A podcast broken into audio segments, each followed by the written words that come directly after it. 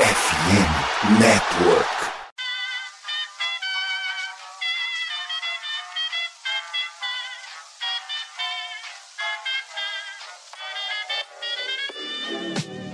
Mais uma rebatida forte. E ela tá fora daqui! Uau! E ela disse adeus.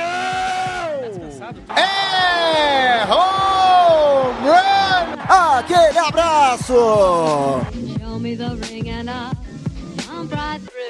E aí, galera do beisebol, tudo bem? Como é que vocês estão? Espero que muito bem. Começando a partir de agora mais um episódio do meu, do seu, do nosso Rebatida Podcast, o podcast para falar da Major League Baseball aqui na FN Network. Eu sou o Thiago Cordeiro, hoje com o nosso time do Rebatida Podcast completaço.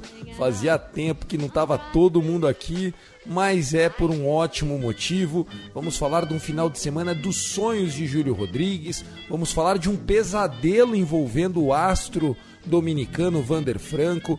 Vamos falar também de marcas superadas, né? Darvish superando o Hideo Nomo como o japonês com o maior número de strikeouts da história. Vamos fazer uma pergunta sincera e honesta para o espelho. José Altuve, dono de 2 mil hits agora na carreira, vai pro Hall da Fama? Ou será que vai ser julgado pelos jornalistas pelo escândalo dos latões na World Series? Hã? E aí, o que, será que vai acontecer? Além disso, vamos falar do final de semana terrível para o coração de Tassi Falcão. Tudo isso e muito mais no seu Rebatida Podcast começa agora. Estamos nas redes ditas sociais, arroba Rebatida Podcast, Twitter, Instagram e também no Threads. Também lembrando que é uma parceria de divulgação com a MLB.Brasil, a página não oficial apaixonada por beisebol. Começando por ele que andava meio sumido, defensor de Aaron Boone, Augusto Edinger, o arroba Yankees Brasil. Tudo bem depois do atropelamento neste final de semana, Gutinho? São sete derrotas seguidas, né? Perdemos série para Miami, perdemos série para Boston. Não tinha nem como fazer frente com o Braves, que talvez seja o melhor time do beisebol no momento. Mas de resto a gente tá tudo bem, tudo certo. Peço desculpas aos ouvintes pelo meu sumiço nos últimos domingos, né, que gravamos esse podcast. É, mas é, foram por motivos mais fortes que eu. Agora com estágio, enfim, a faculdade voltando, estou indo para mais um semestre. Então ficou meio, meio apertado ali, meio correria. Mas estou de volta agora regularmente. E vamos que vamos falar de beisebol. E já quero começar aqui dando meu recado. Vander Franco, você é moleque. Você é moleque. Você é moleque, diria Vandeco. Né? O, o, o, o xará dele, Luxemburgo. Tá aí. É, você falou de derrota né, para o Red Sox. Eu diria varrida né, para o Boston Red Sox, jogando no Yankudo, né, no Yankees Stadium. Meu Deus, que fase vive Aaron Boone. Mas calma que ele já garantiu. The turnaround is coming. I can feel it. Será que ele está sentindo a própria demissão? Será que o rabo está queimando? Pelo menos na imprensa, Aaron Boone carta fora do baralho pro ano que vem, né? Vamos ver como é que termina essa história. Ô Taz Falcão, que final de semana terrível para os seus dois times, né? Tanto Texas quanto Houston Astros, os dois varridos. Que coisa feia, hein? Tá assim, ó, seis jogos, seis derrotas. Rapaz, eu vou nem falar sobre isso mais, que o pessoal vai começar a achar que é verdade mesmo, que eu tô por acho pros Rangers. Mas, cara, é. É, Mas não é verdade. é- É mentira, é mentira, porra. Ele, ele torce pro Rangers e tem um amor escondido dentro do armário pelo Astros. Não é, não é notório, não é público. Ah, né? certo, vamos lá. É, o beisebol é estranho, né? Como as coisas acontecem, né? Esse próprio time do, do Milwaukee Brewers foi varrido durante o, o meio da semana pro, pros Dodgers em três jogos e os Rangers vão lá e são varridos por ele por três jogos. O beisebol às vezes acontece essas coisas. E o, o Guto falou que o Yankees perderam sete, não foram sete, viu? São oito seguidas. E tem um- uma informaçãozinha que eu vi hoje à tarde, né? Mas isso foi é, aquele perfil do Twitter, o Codif, Codif Baseball, postou que desde quando é, o beisebol, o- MLB no caso, começou a ter 30 times em 1998, o Yankees nunca tinha perdido oito jogos consecutivos e eles perderam pela primeira vez. Sabe quem perdeu mais jogos consecutivos oito vezes seguidas? Assim, é, oito derrotas consecutivas por mais tempo. foi o Baltimore Orioles 30 vezes. O Yankees teve sua primeira desde que, desde que a MLB começou a ter 30 times. Vamos embora começar a rebater o podcast. Senti um toque pessoal, senti, senti uma cutucada no Vitor Silva, que também está comigo, esse toda semana, o aluno preferido da professorinha. Fala, Vitor Silva, seja bem-vindo ao seu Rebatida Podcast, meu irmão. Salve, é, Thiago Cordeiro, Guto, Tássio, enfim, depois de muito tempo gravando com mesa completa, é que se o time dos outros não tem competência para ganhar do Brewers, né, a culpa só vai para os demais, né? Mas enfim, brincadeiras à parte, em termos de fim de semana, acredito eu que só o Thiago Cordeiro venceu no fim de semana também, né? O Dodgers ganhou uma partida do, do Marlins, não sei se venceu a série, se eu fico devendo. Mas, Ô, cara, a é, verdade é que as vitórias são os amigos que a gente faz pelo caminho. Ninguém tá nem aí pra ti. É, eu achei que você ia vir com a frase da Dilma: quem ganha não ganha, quem perde não perde, nem quem ganha perde. É todo mundo ganhar, é todo mundo perder. Mas vocês varreram o, o Oakland Athletics, não varreram? varreu protocolar, né, Tiagão? E hoje, É. inclusive, tem um dilema Até moral. o Yankees varreu o Oakland Athletics. Se o Baltimore não conseguir, aí vai ficar difícil. É verdade, rolou o domingo perfecto, né? Mas continua, Vitão, continua. Mas pera lá, o Braves perdeu série pro ex lá, tá? Respeito Athletics. Mas enfim, só deixar o dilema aqui pros senhores. Vamos lá. Oitava entrada, seu time ganhando por 10 a 1 você no bastão a um single da rebatida. Você rebate e ela vira uma dupla. Você corre pra fazer a dupla e impulsiona outra corrida pro 11 a 1 ou você para na primeira base pra conseguir o single e o cycle para a sua carreira profissional? Eu paro na primeira base e fico com o. Pois Paro na bem. primeira base e fico com o saco. Você tá assim, ó. Você corre profissionalmente pra quem te paga ou você para e faz história pros seus netinhos? Num Psycho, 11 o a problema 1. de quem me paga. É lógico, Eu tenho porra, vontade de num fazer um 11 cycle, a vou 1, fazer um cacete. Tá louco, se tivesse 2 a 1 o jogo, né, precisamos entrar em score position, aí tudo bem, né, meu? Pô, até pra você olhar no vestiário, agora 11 a 1 eu olho pra cara dos caras e falo, moleque, só tá 10 por minha causa. Segura a mão aí. Que, com quem rolou isso? Com o Julio? Julio Rodrigues? Não, não, o Julio Rodrigues já falando no programa depois. É o Gunnar Tá. Henderson. No jogo desse domingo, ele tava com três rebatidas na partida, já tinha uma tripla, uma dupla e um home run. Faltava o single, ele rebateu pro campo direito, né? Lá do, do Oakland Coliseu, que é um. que é um. que é um. tem um foul ball bem é, gigantesco, né? Um latifúndio. E ele, ele baixou a cabeça e correu pra dupla, cara. Esqueceu que tava pro cycle e não, e não rebateu a single. É sério. Caramba. que nem o Pode ser que ele não tenha esquecido, né, cara? Porque, tipo assim, mesmo que. Mesmo que é, é, é, ele tivesse parado na primeira, mas os caras que marcam lá a- o- o- as- a- os números poderiam ter dado dupla, entendeu? E só que ele não, Não. decidiu pra segunda. Não, não existe isso. A única, a única Se for mudança que... no, no fundo do campo, é dupla, pô. Não, Não, se você parar na, na, na sim, na, Ele na pode base, ficar, né? É, agora, o que, o que eles marcam é quando é uma single, que você vai pra segunda base por conta do throw. Aí eles não marcam dupla, eles marcam single. Agora, se é uma dupla e você fica na primeira base, é single. Fato. Fato. Mas tá aí, ó, o moleque sabe também o que, que acontece, né? Depois que teve a, a regra do Corbin Burns lá, que, que rookies já começam a receber em cima da produção deles, às vezes ele não tá em momento ainda de pensar em cycle, né, velho? O cara é rookie, vai ter outros. É melhor garantir mais um extra base hit, melhor o war dele lá, porque é isso no final do dia que vai pagar aquela, aquele acordo lá, né? Verdade, você tem arbitration, ele, vai brigar, ele tá brigando pelo calor do ano, inclusive, né? Com a lesão do Josh Young, ele virou o franco favorito.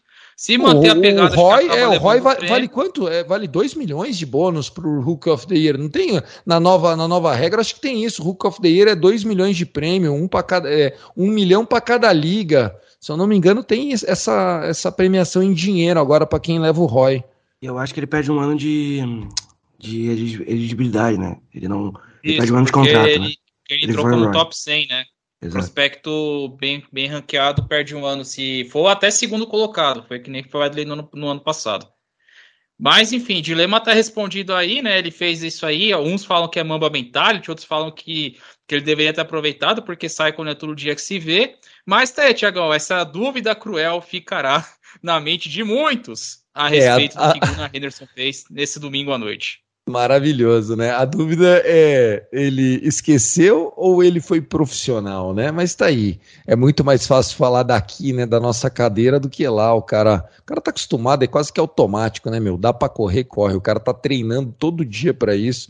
É, e tenho certeza que o cycle para um cara como ele Já vai é chegar. difícil rebater É. uma bolinha de beisebol. Uma dupla, então, é mais difícil ainda. É, e, e, cara, é, falando ainda nisso, né, a gente ainda nem começou o episódio, mas é legal a gente trazer em contexto. O Fred Freeman, é, jogador do Dodgers, ele tá on pace, né? Se ele mantiver a média de rebatidas duplas que ele tem agora, ele tá on pace para conseguir chegar a 65 doubles no ano vai ser a primeira vez desde 1936 que um jogador vai bater a barreira de 62 doubles, uma coisa assim, que é uma marca aí que não chega já a quase 100 anos, né?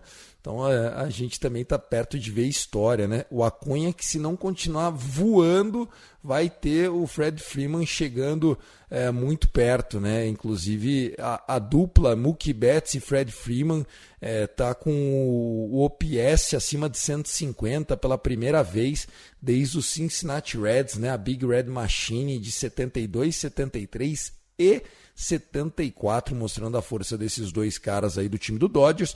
O Dodgers que é o melhor time no mês de agosto da liga, né? Apenas duas derrotas e 15 vitórias contabilizadas até aqui. Senhores, então vamos embora. Vamos começar o nosso podcast, que hoje não falta assunto. Vamos falar de muita coisa bacana. Também vamos passar uma previsão aí das séries que virão essa semana. Lembrando que nós tivemos esse final de semana aí o risco alerta né, do furacão Hillary, que está chegando na cidade de San Diego. Então a gente está gravando antes de saber o que, que isso está provocando, né? Mas a, a trajetória do furacão já mudou. Era para atingir Los Angeles também, ficou só na região de San Diego, que é próxima ali, cerca de 50 minutos de carro, né, uns 100 quilômetros de distância as duas cidades. E vamos torcer para que o furacão não, não atinja como as pessoas imaginam. E é isso. O nosso podcast chega num oferecimento da Sports America. Pensou em produtos originais, licenciados, a loja oficial para artigos esportivos da NFL está esperando por você. Na descrição desse episódio tem um link de filiado que você pode aproveitar aqui. É isso, senhores. Vamos nessa. Começou o Rebatida Podcast.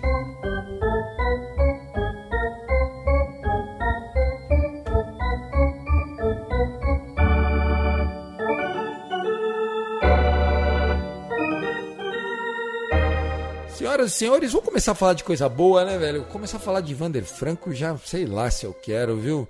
Vamos falar dele, vamos falar de Julio J. Rod Rodrigues, né? O Julio Rodrigues que já tinha espantado o planeta já na sua rookie season, que o Seattle Mariners já correu para conseguir segurá-lo, né? Um contrato aí precoce, ele ainda com muitos anos de arbitration, é, veio com um contrato cheio de gatilhos, né? Tipo, ó, vou te pagar, mas também você vai ter que continuar trabalhando, e pipipi, popopó, vai perder, vai ganhar, aquela coisa toda.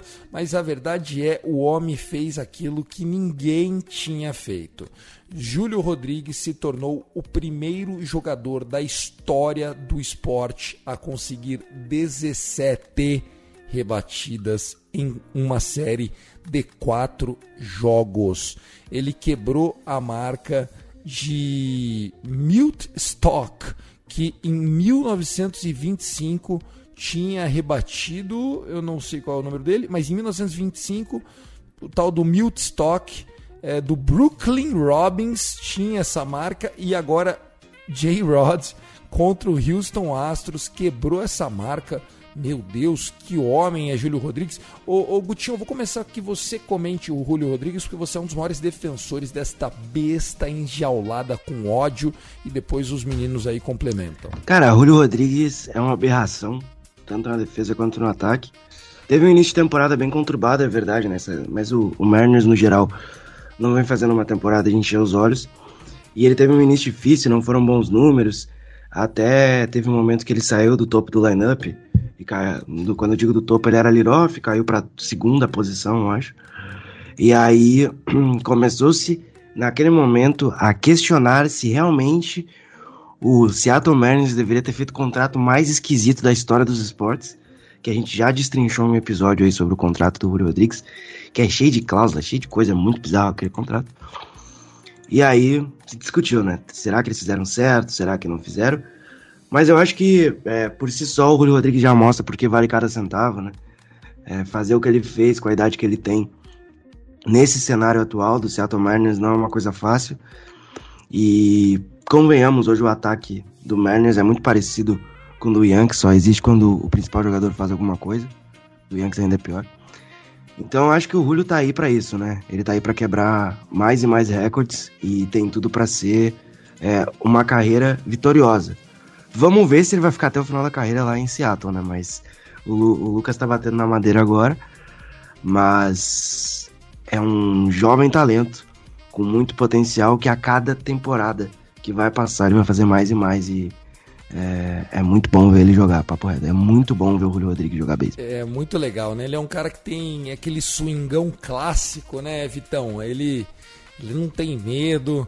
Uh, embora ele estava muito mal, né? Esse ano realmente estava abaixo da crítica, mas é normal também, porque os jogadores, quando eles aparecem na liga e surpreendem, uh, eles são ainda mais uh, desafiados pelo time oposto. Né? Nenhum esporte existe tanto scout, tanta métrica quanto beisebol. E aí eu acho que o pessoal começou a pegar um pouquinho os vícios dele no bastão, mas a verdade é, desde o All-Star Break para cá, o homem parece o Barry Bonds. Sei lá, para falar de Seattle Mariners, está parecendo o A-Rod quando surgiu, né? É uma boa comparação. O A-Rod do outfield, né? Tanto que ele tem até um setor no campo central do, do T-Mobile Park, que é o J-Rod Zone, né? Que é naquela região é, é dele. Tipo, vai defender, vai fazer alguma jogada, alguma acrobacia ali para para para ajudar o time, para dar aquela, aqueles famosos highlights lá na frente, né, Tiagão? E só puxando um pouco mais essa sequência, cara, foram só nessa semana, tá? Ele, teve, ele terminou 19 de 32, que dá um aproveitamento de quase 60%, 59,4%. Quantas vezes a gente vê um time rebater 19 vezes numa série por completo, sabe?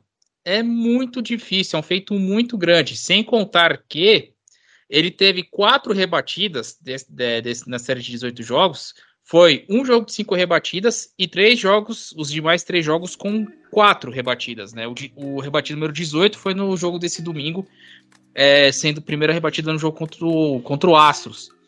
E, cara, é aquele famoso recorte é que você olha e fala assim, meu, isso aqui é espetacular. Porque se você parar para pensar, Tiagão, Seattle teve o Ishiro Suzuki, que era uma máquina de rebater, cara que chegou a ter uma. Cara, cara que quebrou recorde de rebatidas na Major League Baseball. É, enfim, ele que chegou tarde para Major League Baseball e ainda bateu 3 mil rebatidas. Seattle teve esse cara. Seattle teve um tal de Ken Griffey Jr., que acho que dispensa qualquer comentário. Seattle já teve Alex, Alex Rodrigues. Seattle já teve Edgar Martinez. E quem consegue esse feito chama-se Julio Rodrigues.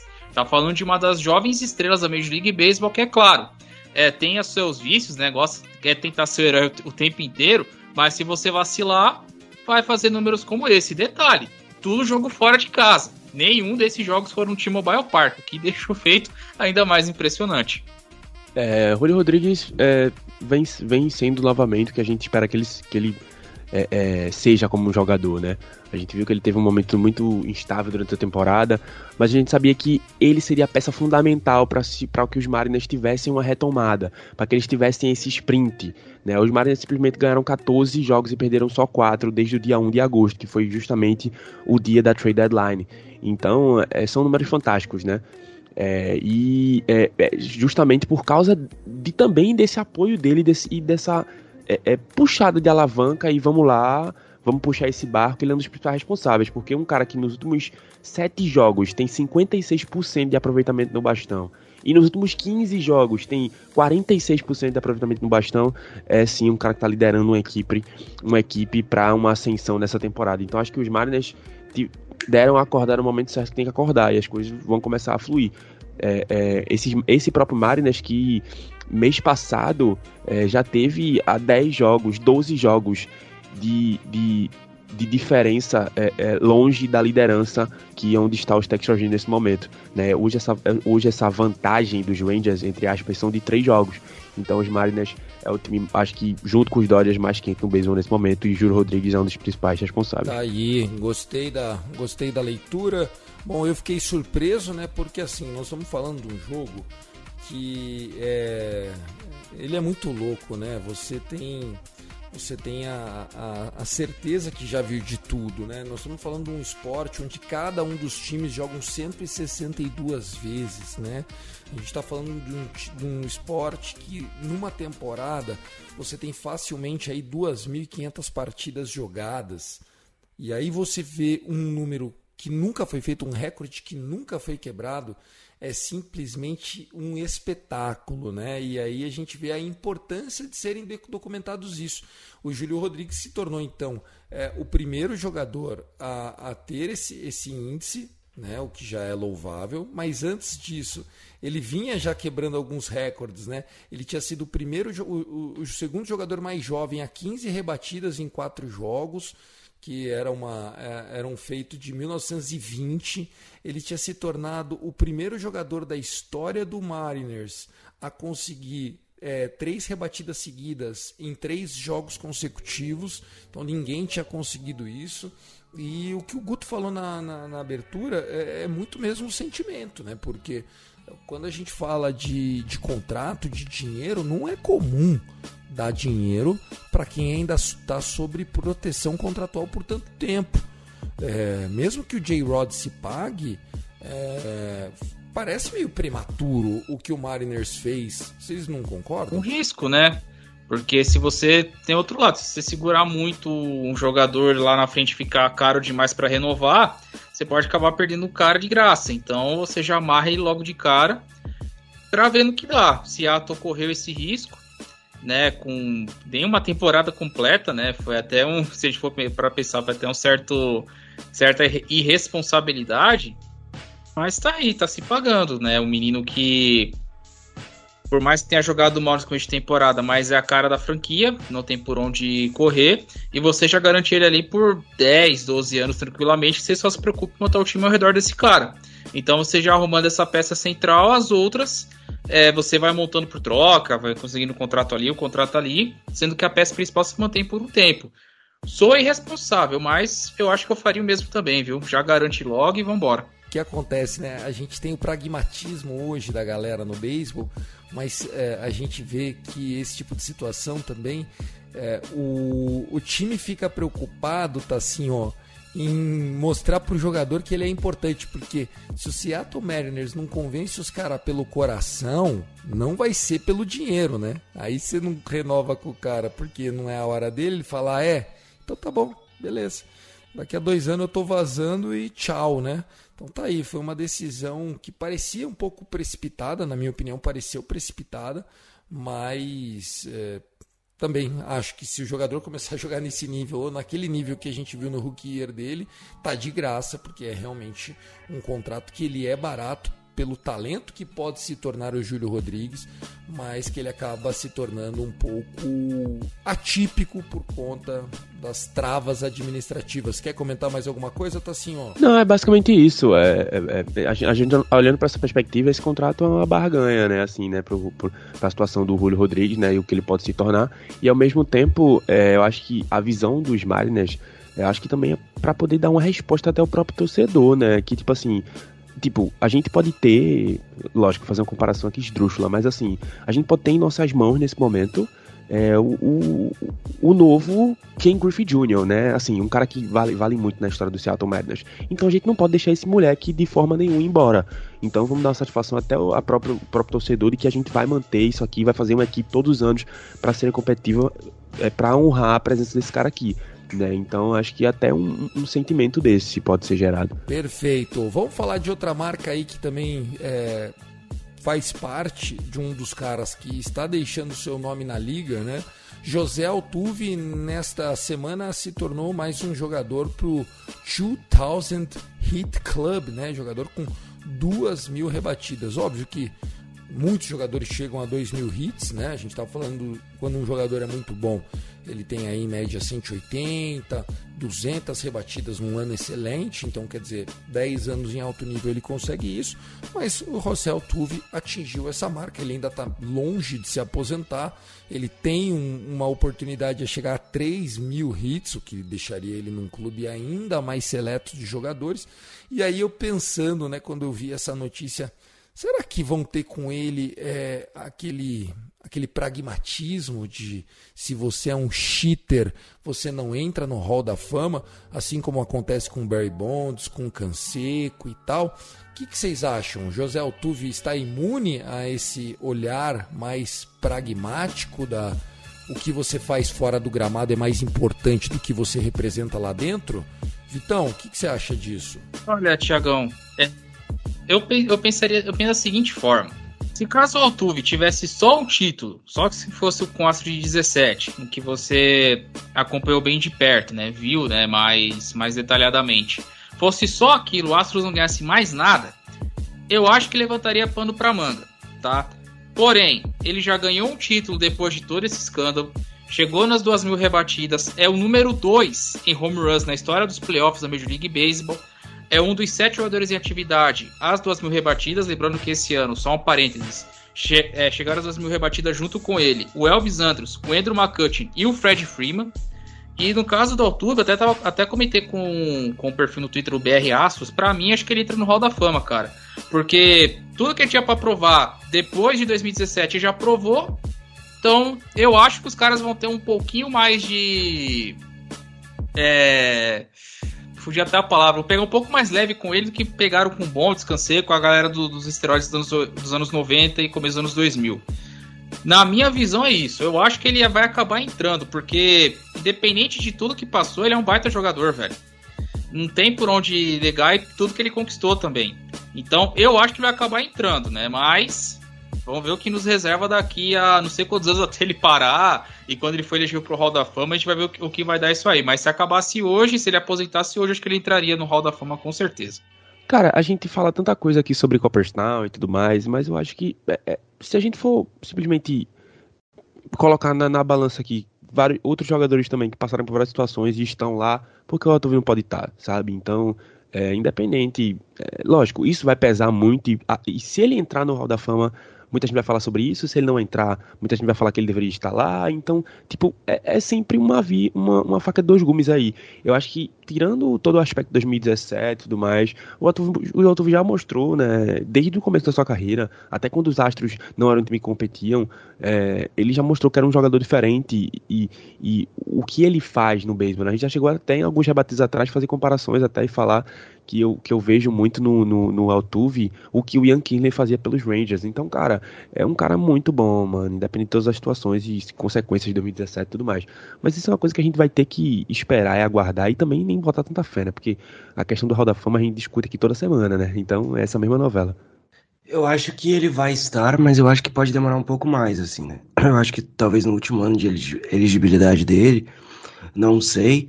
Não sei como a, a cúpula vai ver isso, a gente sabe que eles são chatos. Para mim, é, é, meio indiscutível, assim, tudo que ele fez. A gente fala, a gente tem o Houston Astros antes do, do José Altuve e depois do José Altuve. Então eu acho que isso fica muito nítido o que era a franquia antes. E é uma franquia que tem nomes grandes, como Jeff Bagwell e outros nomes que passaram lá. Mas a gente pega o que é o time do José Altuve uh, tudo que ele fez pela franquia de Houston. O, ah, tem, tem um asterisco em 2017. E, e, e tem mesmo, eu sei, eu, eu e o Thiago a gente sabe muito bem disso. É, e o Thiago sofreu ainda mais porque foi na disputa do título e tudo mais. Mas é, logo depois, né? Não deu 10 anos, não deu 6 anos. Uh, ano passado, os caras foram lá e ganharam de novo, com o Russell Tuve sendo uma figura importante. É, fora o que ele representa para a comunidade, tudo que ele representa para a franquia. Então, assim, é, de uma forma ou outra, José Altuve é Houston e Houston é José Altuve.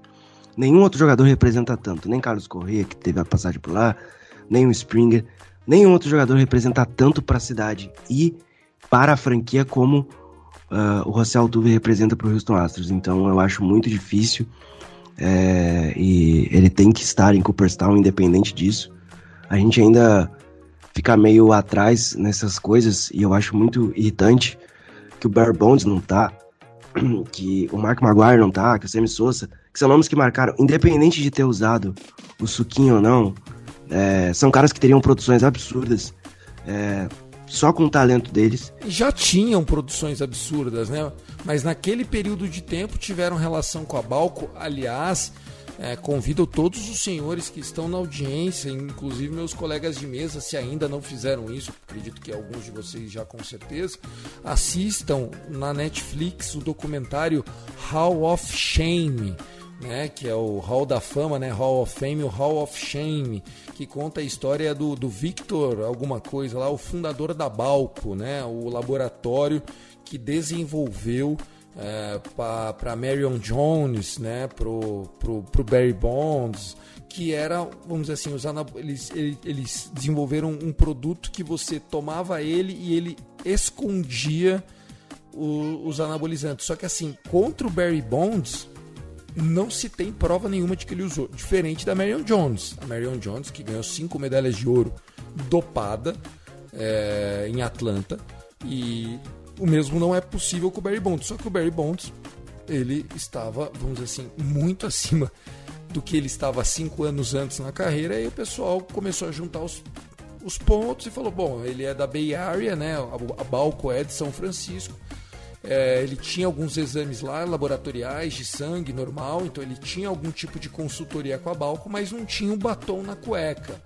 Né? E, porra, eu acho Barry Bonds não estar um, um absurdo, já falamos disso 100 vezes aqui. É, respeito opiniões ao contrário, menos essa, né? Quem fala que o Barry Bonds não merece estar no Hall da Fama, ou não entende porra nenhuma, ou não viu o cara jogar, ponto. Fora isso, vambora, a gente vive muito bem com as diferenças. É, bom, é isso. Eu acho que o Russell Tuve também vai um dia estar em Cooperstown, porque tem uma carreira longeva, duas vezes campeão, pelo menos duas vezes campeão, embora uma com asterisco de A de asterisco e A de astros, né? Tá aí, é, aquela World Series em sete jogos contra o Dodgers nunca vai descer pela minha garganta. Para terminar esse primeiro bloco falando de marcas, Yu Darvish do Padres passou o Hideo Nomo como o japonês com o maior número de strikeouts e a dúvida que fica aqui para os senhores da mesa é: Tássio Falcão, Shohei Otani vai bater essa marca um dia? Vai, né? Eu acho que vai, né? O, o, o Otani, eu acho que pode ser que até em um tempo recorde, sei lá, porque a média de, de strikeouts de Otani por jogo é o quê? É, no mínimo seis strikeouts por, por start, quando ele tá bem, né? Se ele não tiver com algum desconforto e tal. Então acho que isso vai, essa média vai chegar, né? O, o Darvish precisou de muito tempo, né? O Darvish tá quanto tempo na liga? 13 anos, né? Acho que no mínimo. Então é, eu acho que o Otani vai chegar nessa marca aí. Mas é um bom feito pro Darvish, né? Que a gente não pode ignorar também, que ele é um, jogador, um japonês que fez diferença na Major League Baseball, né? Passou por vários times e teve seus momentos, até no Texas Rangers, né? Teve temporadas nível Young e tudo mais. Então é um, um jogador que é, contribuiu bastante e com certeza é um dos grandes japoneses que já passaram pela liga. Mas o Otani vai bater isso aí logo logo. Cara, eu acho que dá, mas eu não colocaria minha mão no fogo. Porque é, tem que ver quanto tempo mais o Otani vai ficar arremessando, né? Eu acho que daqui 5, 6 anos ele deve ele deve começar a virar um DH e tudo mais. Então, um DH barra off, né? Não duvido ele começar a jogar no outfield esporadicamente. Então eu não sei. Mas é, eu aposto, se eu fosse apostar, eu ficaria 60% que ele bate, 40% que não. Eu acho que é, é um feito complicado. E fica aqui meu parabéns ao, ao Darvish, porque eu acho que é um arremessador que não se tem o devido valor, mesmo com os problemas que ele às vezes aparenta na pós-temporada. A gente tá falando de um cara que facilmente deve ter uns 10 arremessos no repertório, não é nem brincadeira. Eu já comentei é, meses atrás pro, pro Vitão, quando a gente jogava Show, que o, que o David deveria ter uma cartinha no Show com 8, 9 arremessos, só que seria muito apelão. Porque ele tem é, todas as variações de bola rápida, ele arremessa bola, arremessa bola de curva, cutter, slider, change, ele arremessa todo tipo de arremesso, ele coloca no repertório dele, ele sabe fazer. Às vezes ele nem arremessa, mas ele sabe fazer aquele arremesso. Então é um cara que tem muito talento e mostra isso cada dia mais na Major League Baseball. Sei que tem seus altos e baixos, mas é um cara que eu gosto bastante. Bom, tava fazendo aqui os cálculos aqui de conta de padeiro, né? o Darvish hoje tem 1926 strikeouts. Né? O Otani tem exatos 606, ou seja, a diferença no momento são de 1.320 strikeouts. Depende muito. O Otani tem números para chegar, tem braço para chegar? Tem, pode, pode chegar lá sim. O Otani ainda tem muita gasolina no tanque. Só que é como como foi falado, a gente não sabe até onde o Darvish vai até onde ele vai jogar, né? Por mais que ele já esteja já é mais veterano, né? Já mais aquele é, mais aquele tiozão indo pro, pro, como os americanos falam, pro lado errado dos 30 anos. Mas é um cara que, meu, dispensa qualquer comentário. O meu, minha opinião é assim: chegar, pode chegar. Só que depende muito do que o Darvish vai, vai fazer, cara. É, porque eu não vejo ele diminuindo a guarda, ele sempre mantém ali um, um bom, um ótimo nível numa, numa, numa grande noite. Inclusive, esse recorde ele foi quebrado no jogo contra o Orioles na última segunda-feira, né? É, entre Padres e Orioles, né? Então, parabéns a ele, né? E pensar que é, comecei a assistir beisebol, ele já era um dos arremessadores do, do Texas Rangers, né? Lá em 2012. Então, você já vê aí 11 anos, né? Já tem essas marcas. É, expressivas, né? Ainda mais passando outro outra lenda, né? Que é o que é o Ideonomo. Então vamos ver, Tiagão. Chegar ele chega, mas é como o Galvão fala: chegar uma coisa, passar é outra. É, eu também acho que o que o Shohei Otani tem mais talento é, do que muitas vezes a gente considera, né? O que ele vem fazendo realmente é um espetáculo em termos de atleta. E parabéns ao Darvish. O Darvish acho que, que tem uma carreira mais, mais é, sensacional do que o, o Hideonomo, embora o Hideonomo tenha um no-hitter na carreira, tenha números expressivos. Eu acho o Yu Darvish é, mais talentoso, embora no Japão é, o Hideonomo ainda seja uma lenda, né? Foi um dos primeiros japoneses a quebrar a barreira da Nippon Baseball é, League, né? Da NPB e veio para e veio para Major League Baseball. Uh, é isso, senhores. A gente vai falar de Vander Franco para encerrar o episódio ou deixa ele no ostracismo que ele merece, aparentemente, senhores? Antes, antes da gente falar de, do Vander Franco, eu fiz uns, umas continhas rapidinhos aqui sobre esse caso do Otani e do, e do Davis ainda. É, o Davis em 2012, 13 14, quando ele foi é, é, All-Star nesses três anos seguidos, ele fez 630 strikeouts. O Otani 2021, 22 e 23, que ele foi All-Star nesses três anos também, fez 540. Então o Davis tem consideravelmente uma vantagem nos seus primeiros três anos de All-Star e o, em relação ao Otani. Então realmente, contando também a idade que o Darvish tinha é, nesse período, ele tinha 25, 26 e 27. O Otani começou com, é, é nesses, nesses três anos, 26, 27 e 28. Ó, oh, tá sim. Temos um Sherlock Holmes aqui na bancada. Mas tá aí. É, vamos, pra gente só encerrar esse primeiro bloco do rebatido e falar aí dos, dos, dos times quentes e do que esperar para essa semana. O Vander Franco, já desde o último é, final de semana, não, não está jogando. Ele foi colocado numa, numa lista de afastamento temporário por parte do Tampa Bay, porque ele está sendo acusado e aparentemente há evidências de relacionamento sexual com menores de idade, né? A famigerada pedofilia.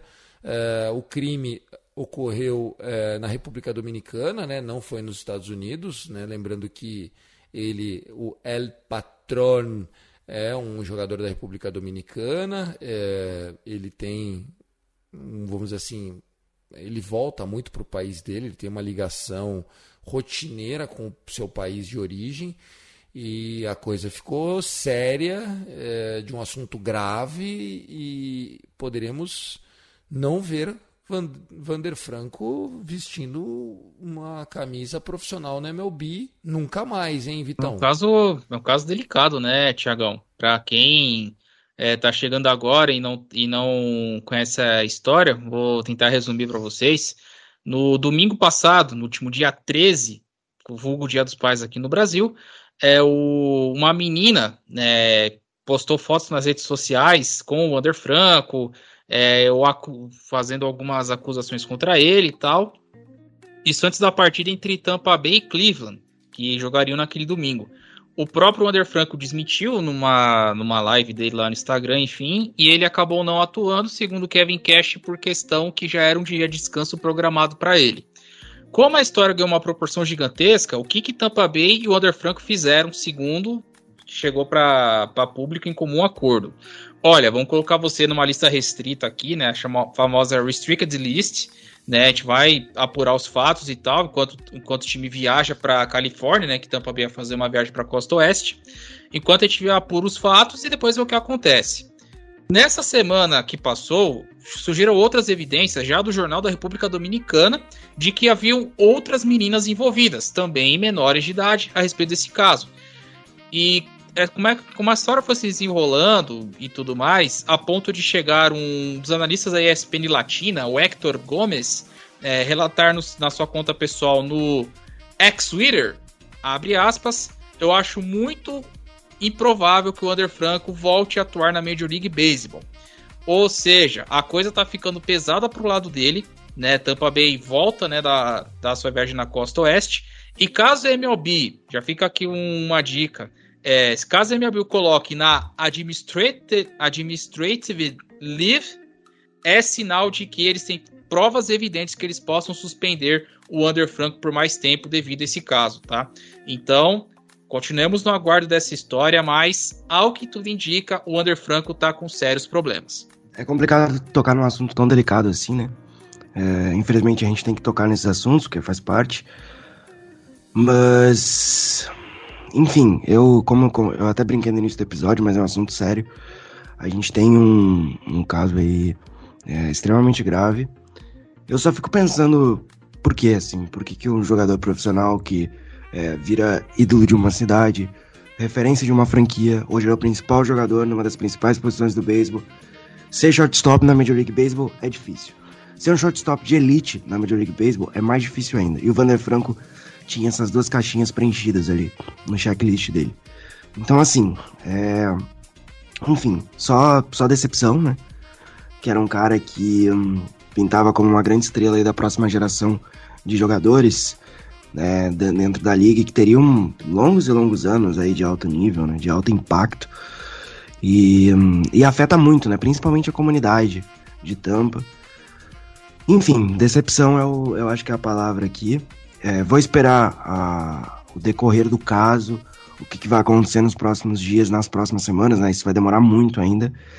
Mas é como o Vitor falou: se ele for trocado de lista, já deu, gente. É, vai ser muito difícil ele voltar a vestir a camisa do Tampa Bay Rays. É, não descarta ele voltar a vestir a camisa da Major League Baseball em uma outra franquia, porque sempre tem um imbecil. A gente tem casos no Brasil assim, e tem casos em outros times de futebol também, então eu não duvido de, de acontecer isso na Major League Baseball. Também não deveria, mas enfim, fica aí minha opinião. Acho que é, o Vander Franco é, foi realmente muito imaturo, e além de ser imaturo, ele coloca em risco a vida de outras pessoas, né? Isso é completamente ridículo. Perfeito na colocação. É, Vander Franco, que eu acho que assim, aos 22 anos, tá assim, ó é, tem muita diferença, porque uma coisa era o Vander Franco é, acusado de sair com meninas de 14 anos, e, e a gente não está falando nem de é, tecnicamente o estupro de uma vulnerável, que é o que a justiça, na maioria dos países, aí a gente acha que, que acontece quando é uma menor de 16 anos, mas o cara tem 18 e tal. Não, nós estamos falando de um adulto já, com 22 anos. É diferente, o cara de 18, o cara para 22. Nós estamos falando de um cara que pode se tratar de um, de um predador, porque ele, ele é um astro na República Dominicana, né? O apelido dele é o El Patron. É a mesma coisa que aparecer, vamos falar aí, sei lá, eh, de um jogador de futebol, o Richarlison, né? Um cara que já é um, reconhecido por onde passa, ídolo, com as marcas usando a, o nome dele. Então, realmente eu acredito que Vander Franco, enfim, para a alegria das vítimas e para a tristeza de quem só vê o aspecto esportivo do jogador de beisebol, pode estar com seus dias contados na Major League um dos talentos mais desperdiçados da história do jogo, tá senhor? É, vocês disseram tudo, o Guto falou tudo, o Vitão falou tudo, você falou tudo, Thiago. É, é, é triste, né, ver um talento como o Vander Franco se perdendo nessa situação.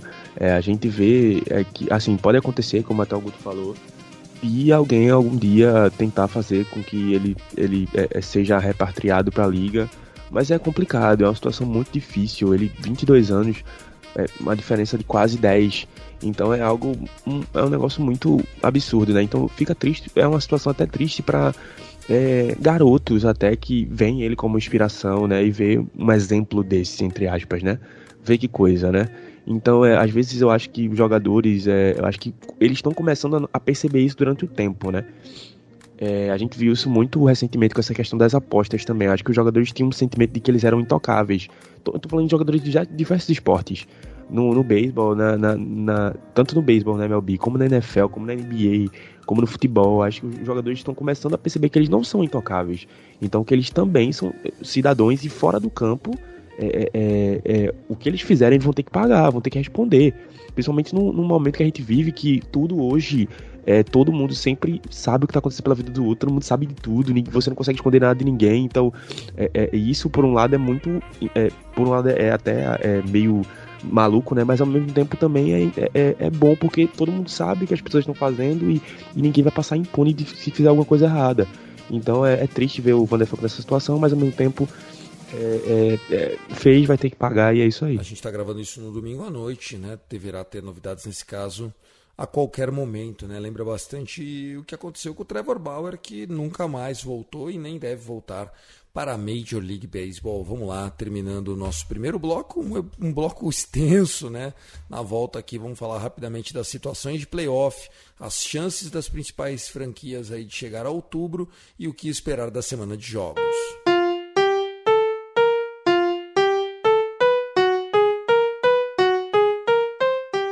Segundo bloco do Rebatida, senhores, o Vitor Silva arrumou aqui uma, uma planilha com a MLB Playoff Odds, né? São as chances de cada time de chegar à pós-temporada, né? Por exemplo, a gente tem o Baltimore Orioles hoje com 99,1% de chances de fazer uh, os playoffs, né? O Tampa Bay Rays na mesma divisão 97%.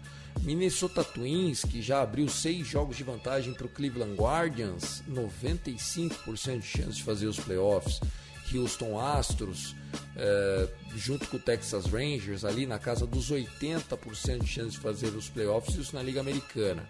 Aí você tem o Braves, que já tem 100% de chance de fazer os playoffs, já garantiu uma vaga, nem que seja como wild card. Você tem o Dodgers, 100% de chances de fazer os playoffs também.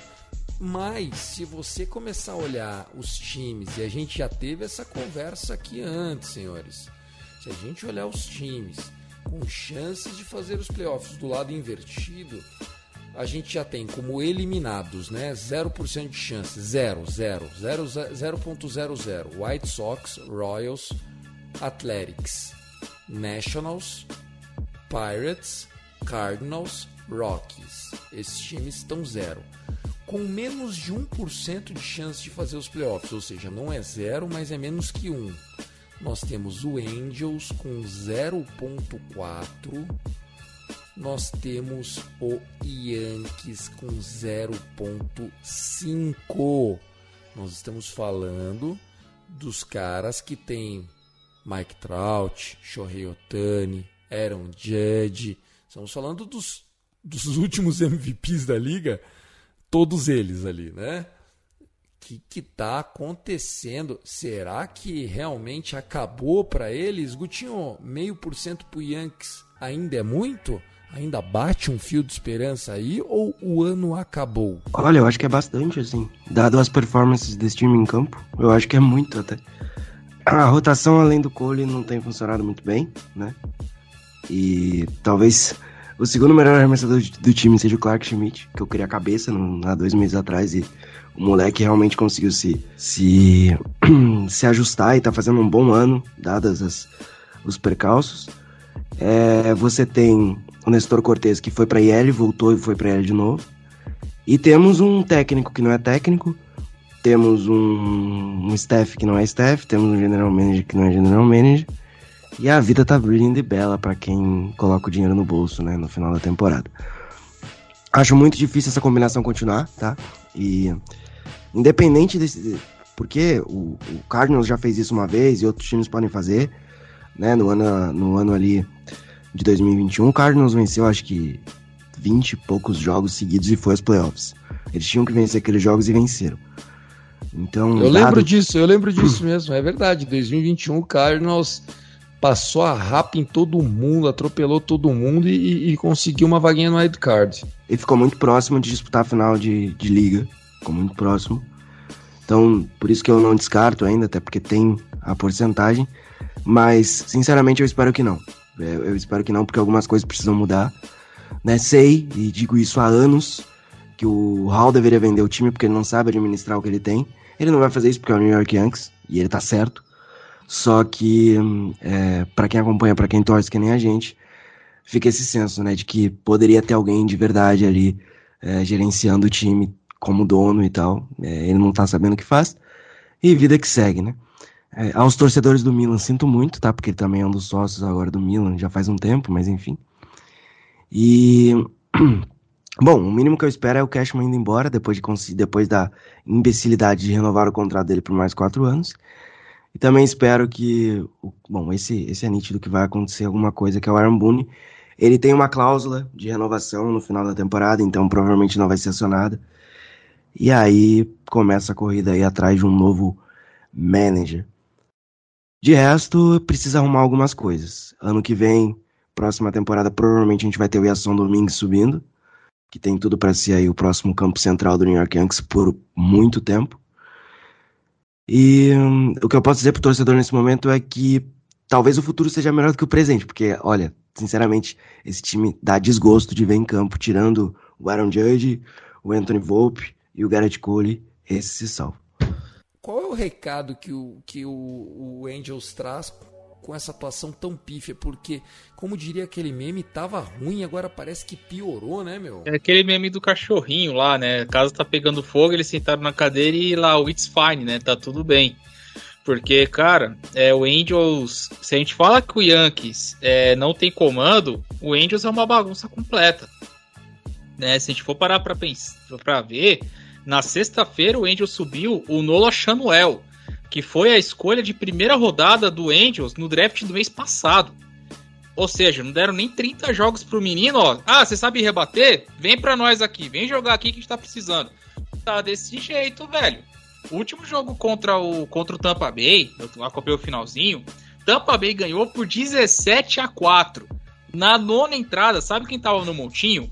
Eduardo Escobar o Angels trocou dois prospectos por ele com o New York Mets, com o Cohen comprando o prospecto, despachando Escobar para Los Angeles, ele virou two-way player, velho. Cara, não tem cabimento o que, que, que o Angels está fazendo.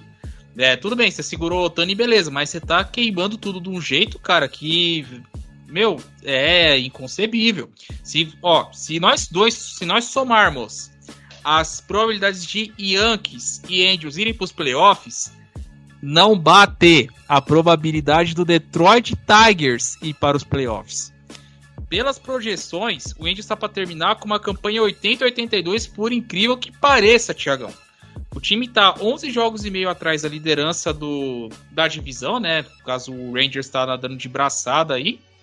E do Aldicar a distância também está considerável. Então, se a coisa não andar, cara, é, sinto muito. Os caras vão, ter, vão morrer abraçados com o Trout. O Otani vai ser, vai estar tá livre no mercado.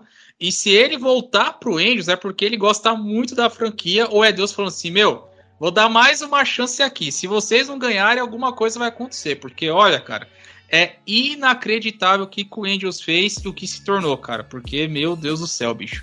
Uma das contratações suas aí pro Montinho é dose. É, agora o, o, que eu acho interessante é a gente teve é, os, dois, os dois cenários no Angels, né? Eles tentaram fazer com o Mike Sioka, aquele coach, que, aquele manager que fica anos no time, acabou não dando certo. Aí fizeram uma troca pro cara que tirou o Cubs da fila, né? Trouxeram o Joey Madden com toda aquela aquele temperamento dele também não deu certo. Tá assim, ó, tenta de um jeito, não dá, tenta de outro, não dá. Eu acho que tá precisando chamar, sei lá, o, o cacique, o pajé, uma bruxa, tirar uma nhaca, chamar a mãe de santo, porque do jeito normal não tá dando. Vender um boi, tem que fazer alguma coisa aí, mano.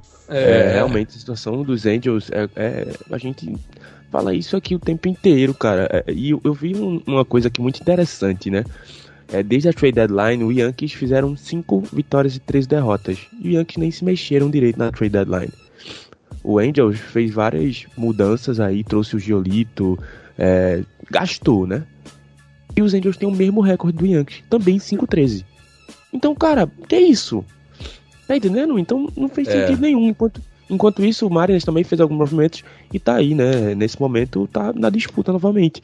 Então, não dá, cara. Não, não tem como explicar uma equipe que não tem comando, não tem um, um, um, um, um- manager focado em, tipo assim, em, em fazer a equipe começar a, a vencer. Então, acho que os Angels vão continuar nessa cena aí, viu? Tá certo. Bom, é isso, tá assim, ó. Vamos lá, trazendo para vocês é, o, o que a gente vê de cenário agora das séries que começam a partir desta segunda-feira.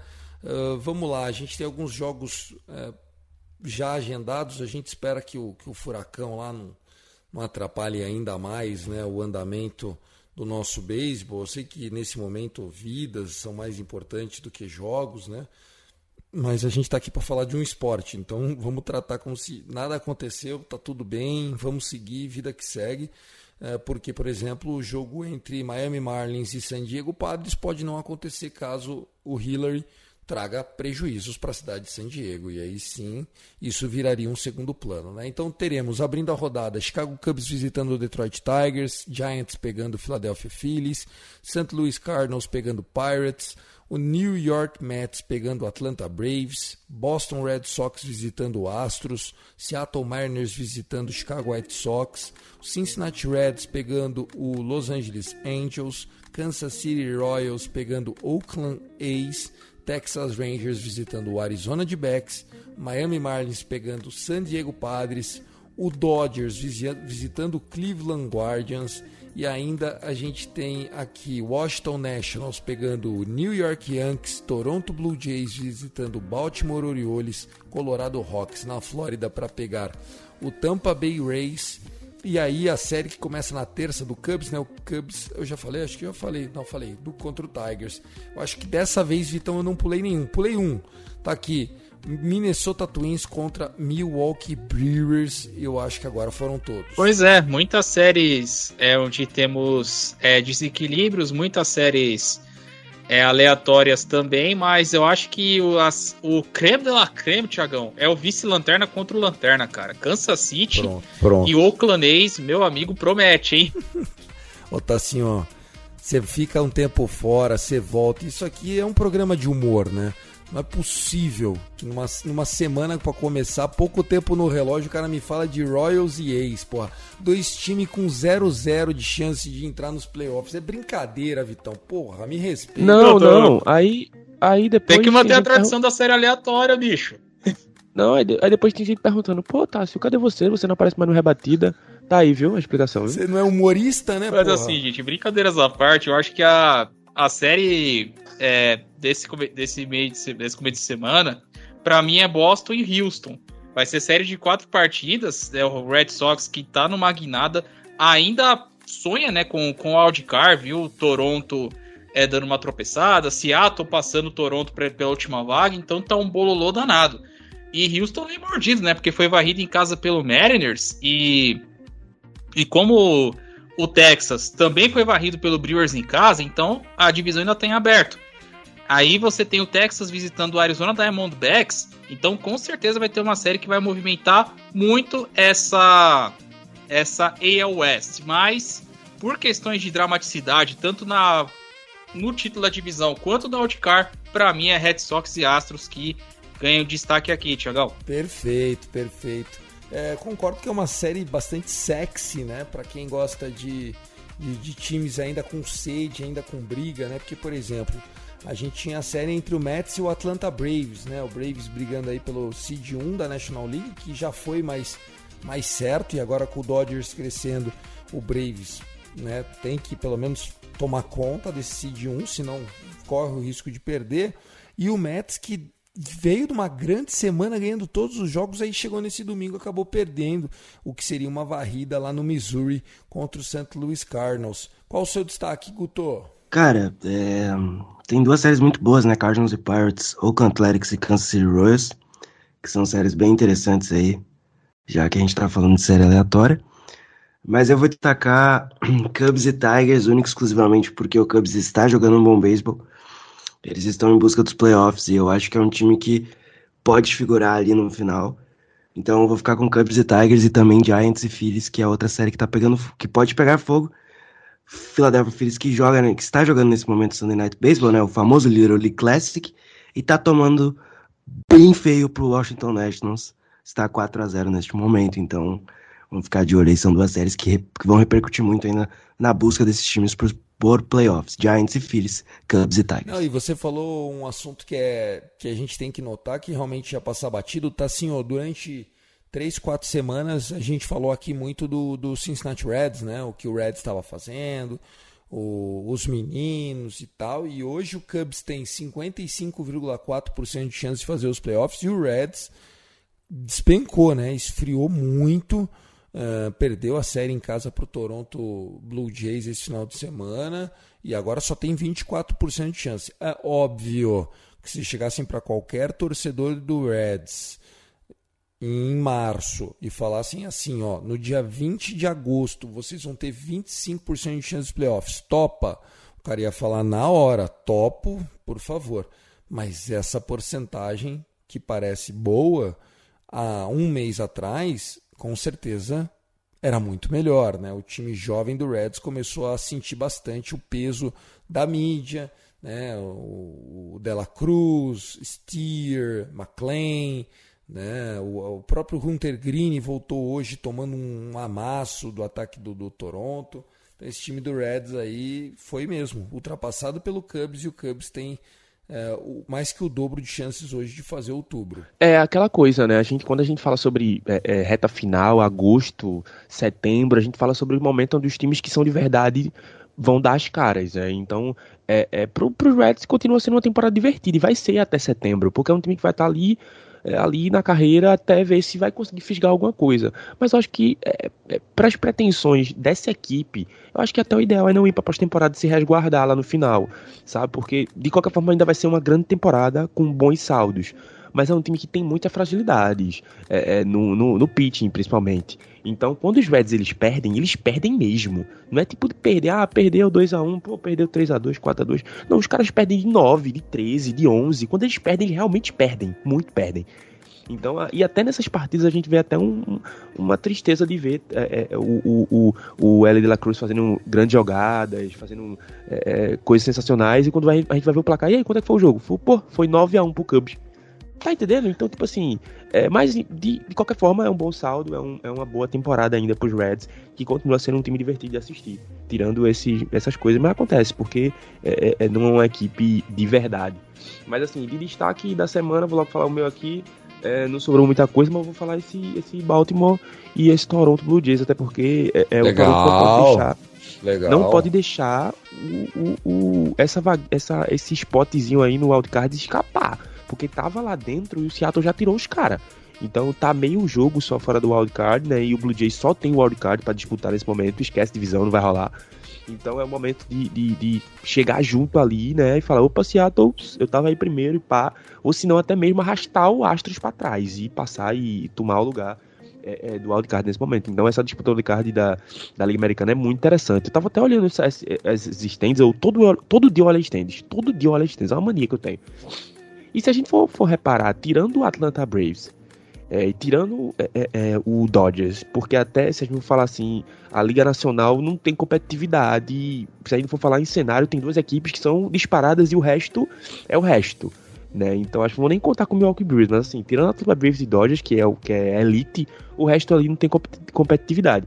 Mas se a gente for olhar as outras divisões, é, e também, tirando o Minnesota Twins, que a, a L Central também é um, é um negócio que não existe, né? O, o Minnesota Twins liderar a divisão só com cinco jogos acima dos 50% é um absurdo. porque os outros, as outras equipes não competem, se a gente for olhar o restante das outras divisões, ninguém lidera com mais de três jogos de vantagem. Ninguém, ninguém. Entendeu? O Baltimore que tem 70, 74 a 75 vitórias, alguma coisa assim. Então, é, é, é aquela coisa, é, é agosto é a reta final e tudo é possível. Você, notou bem, né? Só corrigindo, o Orioles já tá com 77 vitórias, né? Afinal, passou o final de semana de férias lá em Oakland, vencendo e vencendo. Mas realmente, cara, é, é isso mesmo, né? A gente tem o Rangers dois jogos e meio à frente do, do Astros, né? a gente tem o, o Orioles três jogos à frente do Rays, a gente tem o Brewers três jogos à frente do Cubs, né? E tirando esses cenários que você falou do, do, Twins e as duas divisões, né? Tanto o Dodgers quanto o Braves, né? O Dodgers está 11 jogos e meio à frente do Giants e o Braves 13 jogos e meio à frente do Phillies, caso o Phillies não vire um jogo que me parece improvável, né? Nós estamos no topo da nona, é, último inning, com dois eliminados, contagem já abrindo um 3-2 aí, só um jogador em base. Eu diria que, que a vitória está 99% na mão do, do, do, Nationals, né? 13 jogos e meio. O Braves também já, já com uma chance de 100% de garantir o bye, né?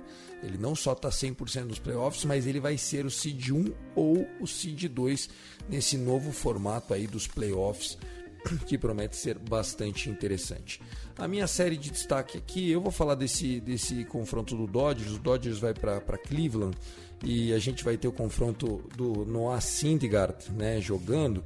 Mas eu queria destacar aqui é, a marca, né, o Mookie Betts já está com 34 home runs esse ano. Né, a gente está falando de um lead-off, né, o Mookie Betts, que vem fazendo aí, acho que a sua melhor campanha desde que chegou em Los Angeles, melhor até do que aquela campanha que a gente tinha visto na, na short season, né, no ano da, da pandemia, em 2020, que o Dodgers acabou sendo campeão.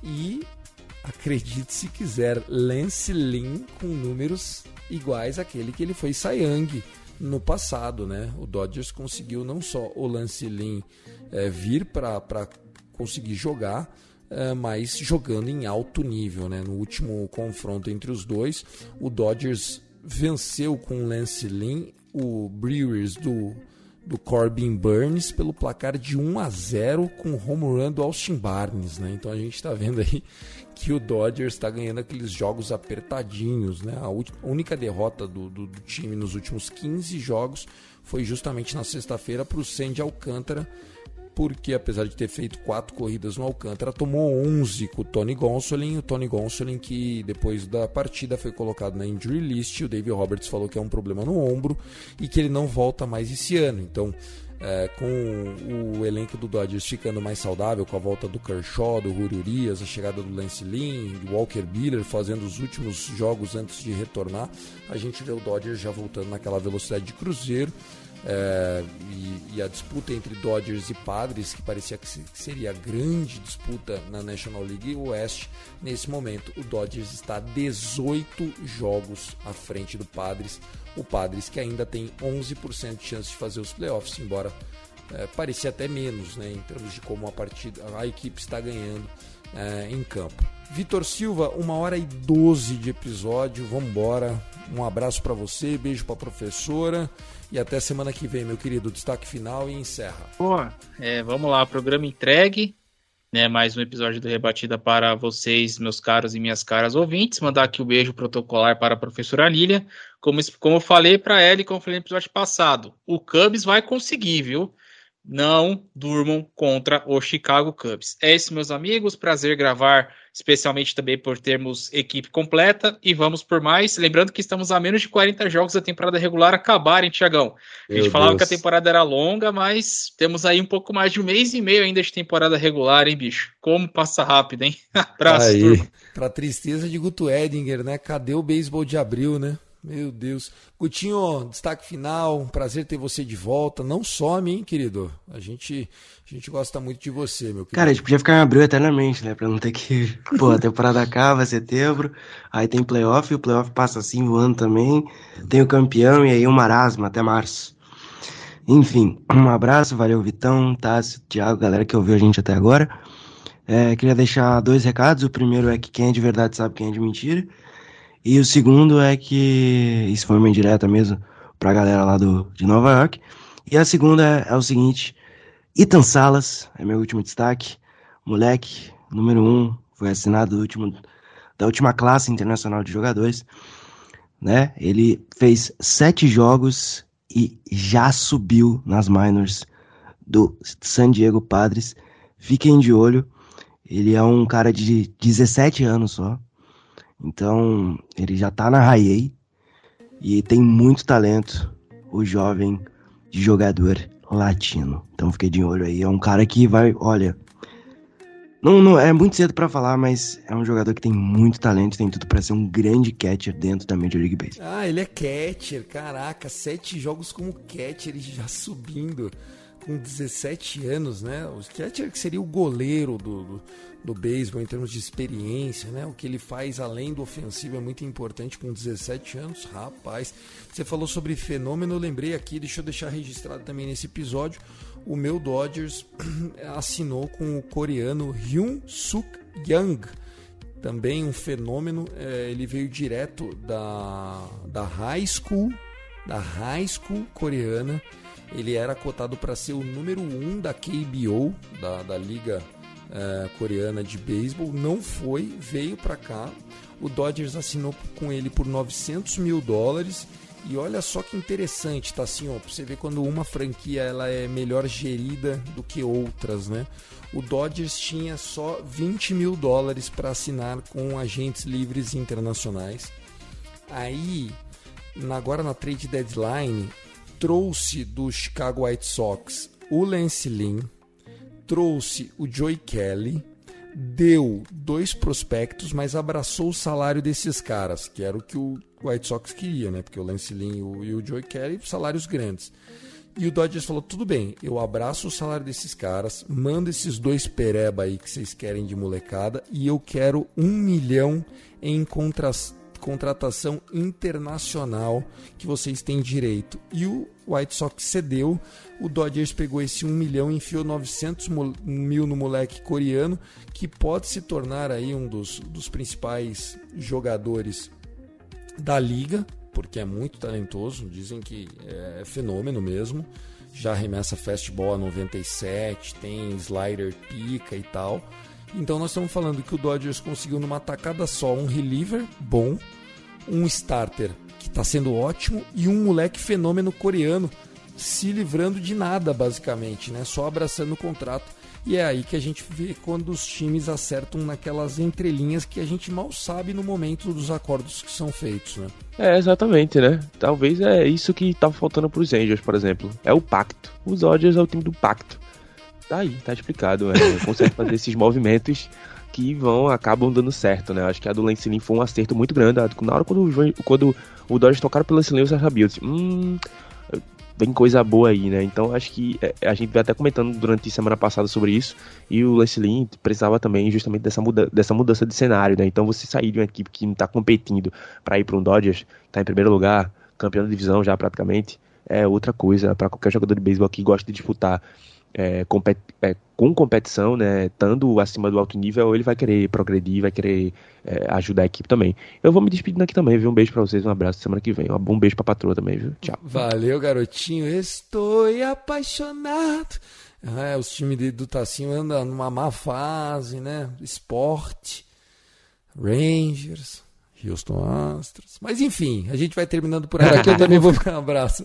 Também vou ficando por aqui. Obrigado, Guto. Obrigado, Tássio. Obrigado, Vitão. Não deixem de seguir esses caras aí nas redes sociais. Arroba Texas Rangers Bra, arroba Yankees Brasil, arroba Bridgeland BR o arroba F, Somos FNN da FN Network, também o arroba Cast Dodgers, o meu, um abraço para o Kevin o Dodgers, e também os nossos arrobas oficiais do Rebatida, o arroba Rebatida Podcast e o arroba mlb.brasil, nessa parceria de divulgação dos episódios. É isso, um abraço e até a semana que vem. Let's play baseball!